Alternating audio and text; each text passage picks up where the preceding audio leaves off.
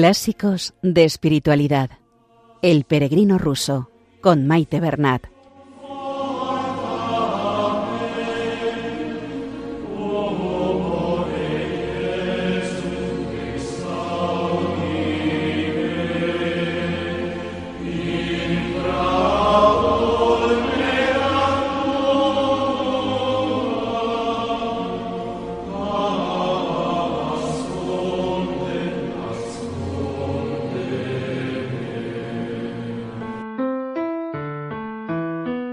Un saludo a todos los oyentes de Radio María y bienvenidos al programa Clásicos de Espiritualidad con el peregrino ruso.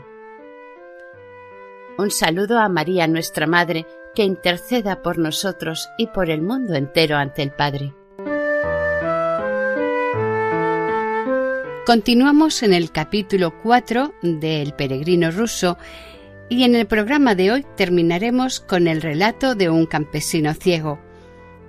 Para enlazar el argumento, repetiremos los últimos párrafos del programa anterior.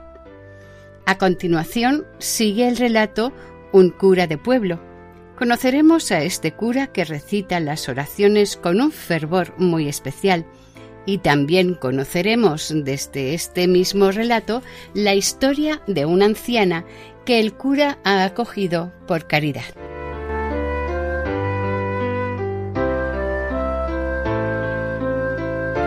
Comenzamos la lectura. El peregrino ruso. Capítulo cuarto. Continuación del relato Un campesino ciego.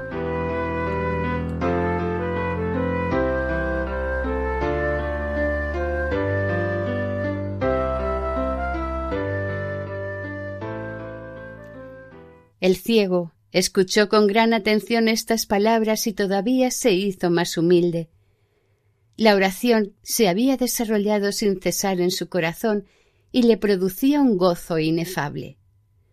Mi alma se sentía feliz por este motivo y yo daba gracias al Señor que me había hecho conocer tan grande piedad en uno de sus servidores. Finalmente llegamos a Tobolsk. Allí le conduje al asilo y después de haberle dicho adiós con gran afecto, volví a mi camino solitario. Un mes entero caminé poco a poco e iba sintiendo cuán útiles nos son y cuán bien nos hacen los ejemplos vivos. Leía a menudo la Filocalia y, por lo que en ella leía, me iba confirmando en lo que le había dicho al ciego. Sus ejemplos inflamaban mi celo y mi amor al Señor. La oración del corazón me hacía tan dichoso que no pensaba que fuera posible serlo más en la tierra, y me preguntaba cómo podrían ser mayores que éstas las delicias del reino celestial. Esta felicidad no iluminaba solamente el interior de mi alma, también el mundo exterior se me representaba bajo un aspecto encantador y todo me invitaba a amar y a alabar a Dios los hombres, los árboles, las plantas, los animales, todo me resultaba familiar y en todas partes encontraba la imagen del nombre de Jesucristo. A veces me sentía tan ligero que tenía la impresión de no tener ya cuerpo y flotar suavemente en el aire. A veces entraba totalmente dentro de mí mismo.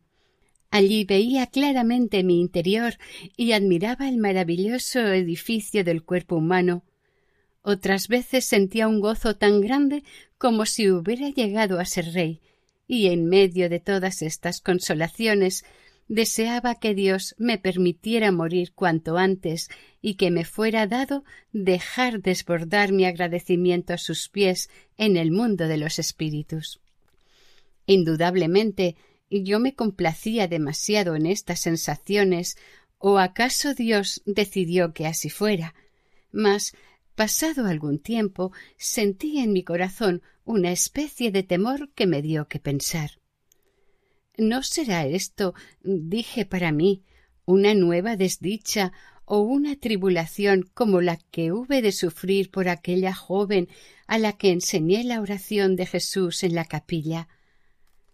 Los pensamientos me agobiaban como unas nubes negras y me acordé de las palabras del bienaventurado Juan de Cárpatos, que dice que muchas veces el maestro queda deshonrado y sufre tentación y tribulación por aquellos a quienes ayudó espiritualmente. Después de haber luchado contra estos pensamientos, me entregué a la oración, que los hizo desaparecer completamente. Entonces me sentí más fortalecido y me dije que se haga siempre la voluntad de Dios. Estoy dispuesto a soportar todo lo que nuestro Señor Jesucristo quiera enviarme a fin de espiar mi endurecimiento y mi soberbia. Por lo demás, todos aquellos a quienes he revelado recientemente el misterio de la oración interior fueron preparados a ella por la misteriosa acción de Dios antes de que yo los encontrara en mi camino. Este pensamiento me calmó del todo y así pude continuar caminando en la oración y en la alegría más dichoso que antes. Durante dos días llovió sin cesar, y el camino estaba tan lleno de barro que era un pantano continuo. Caminaba en este tiempo por la estepa y en quince verstas no encontré un solo lugar habitado hasta que al fin, al atardecer, pude ver a lo lejos una posada en el camino, cosa que me llenó de alegría pensando que al menos allí podría descansar y pasar la noche. Al día siguiente Dios dirá ¿acaso mejor el tiempo?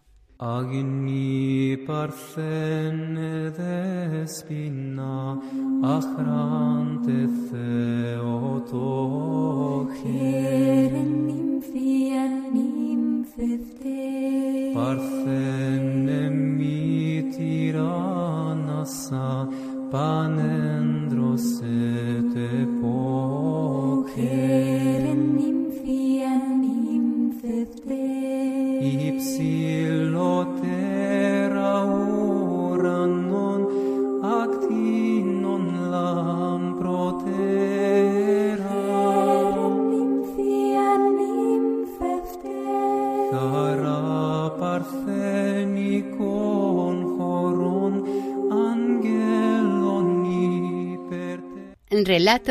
La casa de postas.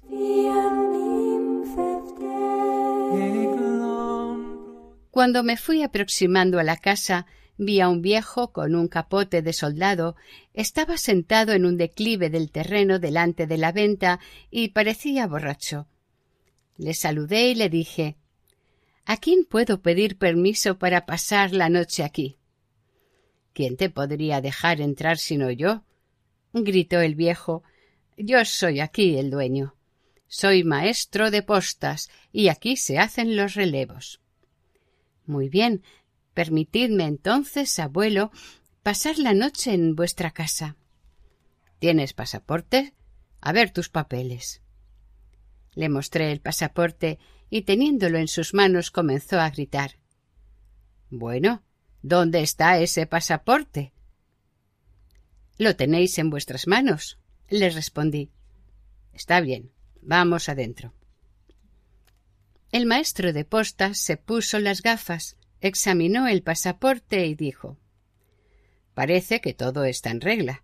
Puedes quedarte aquí. Como ves, soy un buen hombre. Espera, voy a servirte una copa. Nunca bebo, le respondí. Bueno, no importa, pero por lo menos cena con nosotros. Se sentó a la mesa con la cocinera, una mujer joven que también estaba bastante bebida, y yo me senté junto a ellos.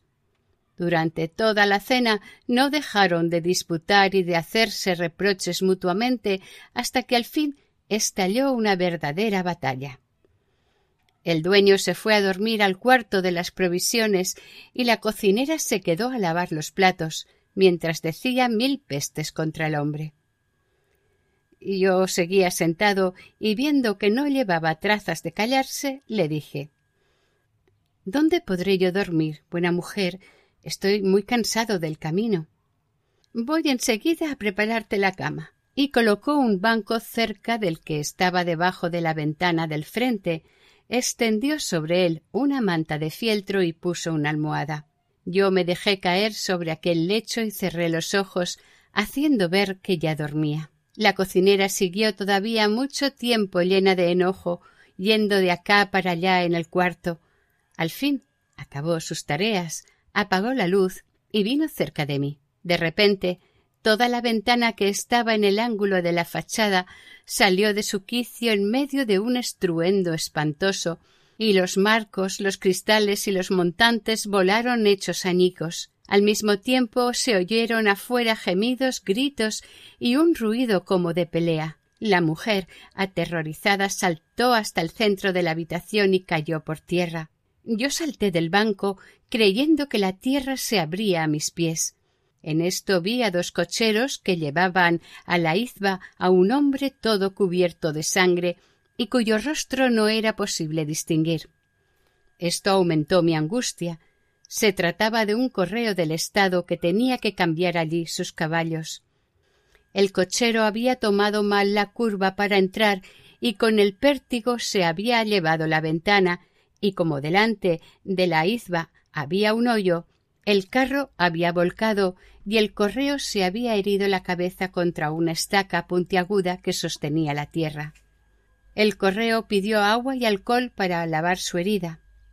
La humedeció con aguardiente, bebió él luego un vaso y gritó Los caballos. Yo me acerqué a él y le dije ¿Cómo queréis seguir viaje con semejante herida? Un correo no tiene tiempo de estar enfermo. respondió y se fue. Los mozos llevaron a la mujer hasta un rincón cerca de la estufa y la cubrieron con una manta diciendo Por el miedo se ha desmayado. El jefe de postas se sirvió un buen vaso y se fue a dormir. Yo quedé solo. Al poco rato se levantó la mujer, se puso a andar de un lado para otro como una sonámbula.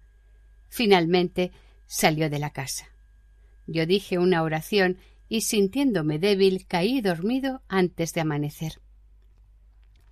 Por la mañana dije adiós al jefe de postas y mientras caminaba elevé mis preces con fe, esperanza y agradecimiento al Padre de toda misericordia y de toda consolación que había alejado de mí una inminente desgracia. Seis años después de estos acontecimientos, al pasar cerca de un convento de monjas, entré en la iglesia para rezar. La abadesa me recibió amablemente en su casa después del oficio y me hizo servir té. En ese momento le anunciaron que habían llegado huéspedes de paso. Acudió a saludarles y yo quedé con las monjas que vivían con ella. Viendo una de ellas que me servía el té con mucha humildad, sentí curiosidad y le pregunté ¿Cuánto tiempo hace, hermana, que estáis en este convento? Cinco años, me respondió.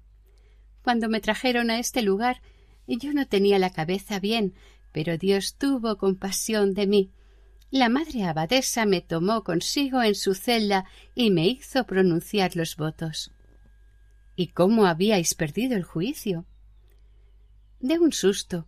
Trabajaba en una casa de postas. Una noche, mientras dormía, los caballos hicieron saltar una ventana y de terror enloquecí. Durante todo un año mis padres me llevaron por los lugares de peregrinación, pero hasta llegar aquí no recobré la salud. Al oír estas palabras me alegré en el alma y glorifiqué a Dios, cuya sabiduría hace que todo se torne en provecho nuestro. Virgen Madre de Cristo, baluarte de vírgenes y de todo el que en ti se refugia, el divino Hacedor te dispuso al tomar de ti carne en tu seno y enseña que todos cantemos en tu honor oh inviolada. Salve columna de sacra pureza, salve umbral de la vida perfecta, salve tú inicias la nueva progenie. Dispensas bondades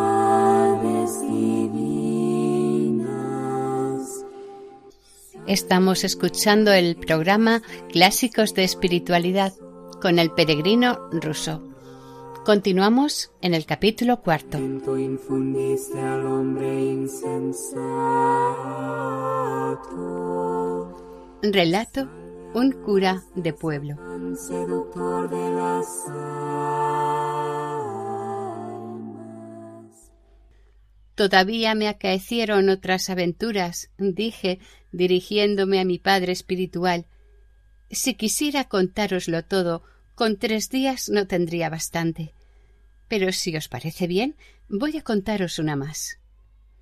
Un luminoso día de verano vi a cierta distancia del camino un cementerio, o más bien una comunidad parroquial, es decir, una iglesia con la casa de los servidores del culto y un cementerio.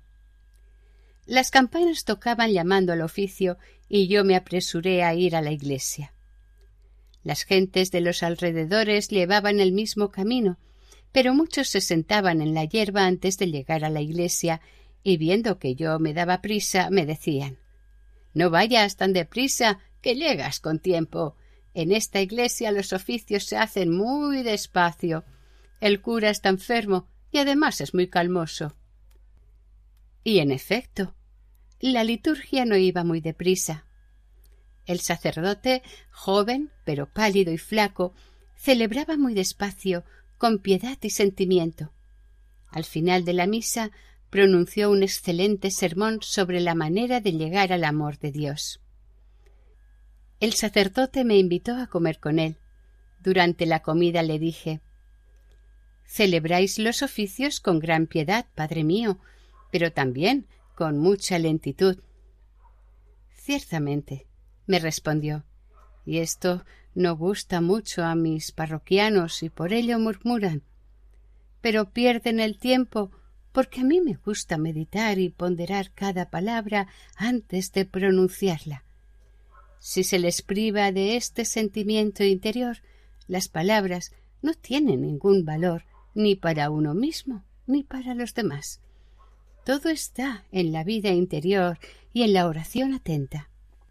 Ay, y qué poco interesa a nadie la actividad interior, añadió.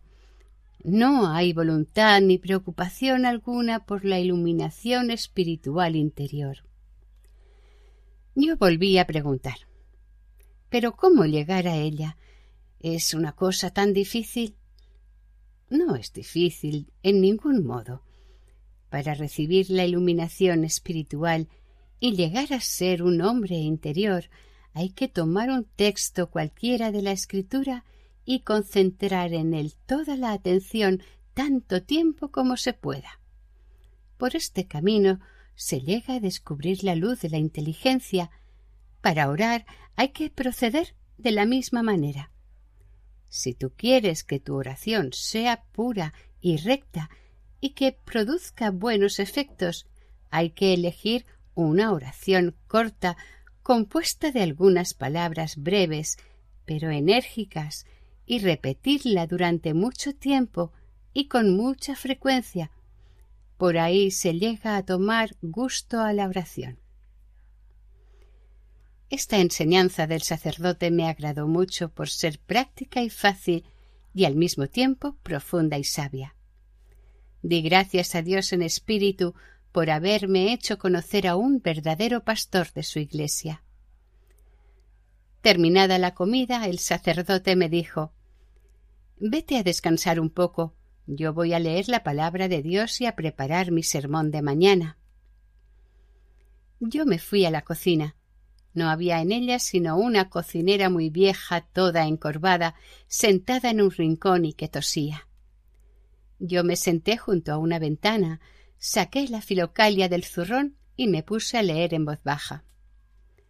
Al poco tiempo reparé en que la vieja sentada en el rincón recitaba sin cesar la oración de Jesús. Me dio gran alegría oír invocar el santo nombre del Señor y le dije Qué bueno es, buena mujer, que estés rezando así la oración. Es la mejor y la más cristiana de las obras. Así es, me respondió. En el declinar de la vida este es mi consuelo.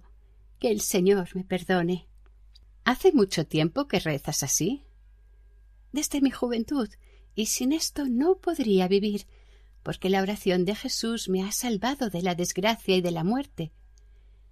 ¿Cómo sucedió eso? Cuéntamelo, por favor, para la gloria de Dios y en honor de la poderosa oración de Jesús. Puse la filocalia en mi zurrón, me senté junto a la vieja y ésta comenzó su relato. Cuando yo era joven y bonita, mis padres me desposaron. La víspera del matrimonio iba mi novio a entrar en nuestra casa cuando cayó muerto de repente a pocos pasos de la puerta. A su vista fue tal el terror que sentí que en ese mismo instante hice propósito de permanecer virgen y de ir a los santos lugares a rezar a Dios. Sin embargo, yo tenía miedo de ir sola por esos caminos, pues las gentes malvadas podían atacarme a causa de mi juventud. Una anciana, que hacía tiempo que llevaba vida errante, me enseñó que había de rezar sin cesar la oración de Jesús y me aseguró con palabras muy persuasivas que esta oración me preservaría de cualquier peligro en el camino. Yo di crédito a lo que aquella mujer me decía, y jamás me sucedió cosa alguna desagradable, aun en las regiones más lejanas. Mis padres me enviaban el dinero necesario para el viaje. Al hacerme vieja, me he puesto también enferma, y felizmente para mí el sacerdote de esta iglesia me da de comer y me hospeda por pura bondad. Escuché con gran alegría aquel relato y no sabía cómo dar gracias a Dios por aquel día que tan edificantes ejemplos me había revelado. Un poco más tarde pedí a ese bueno y santo sacerdote que me diera su bendición y me puse de nuevo en camino lleno de gozo.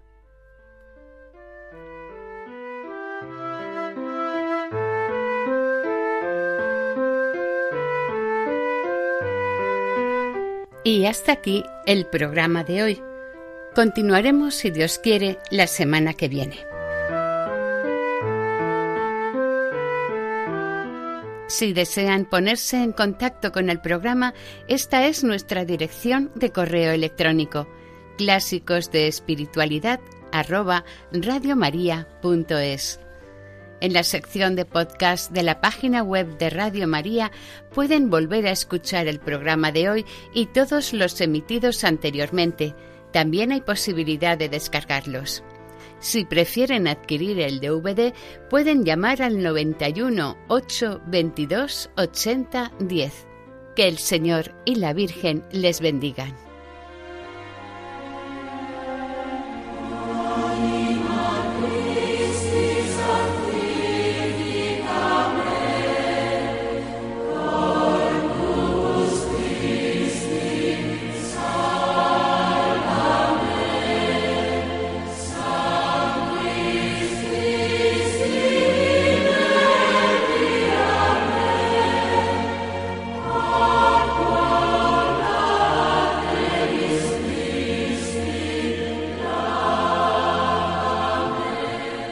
Han escuchado en Radio María Clásicos de Espiritualidad, El Peregrino Ruso, con Maite Bernat.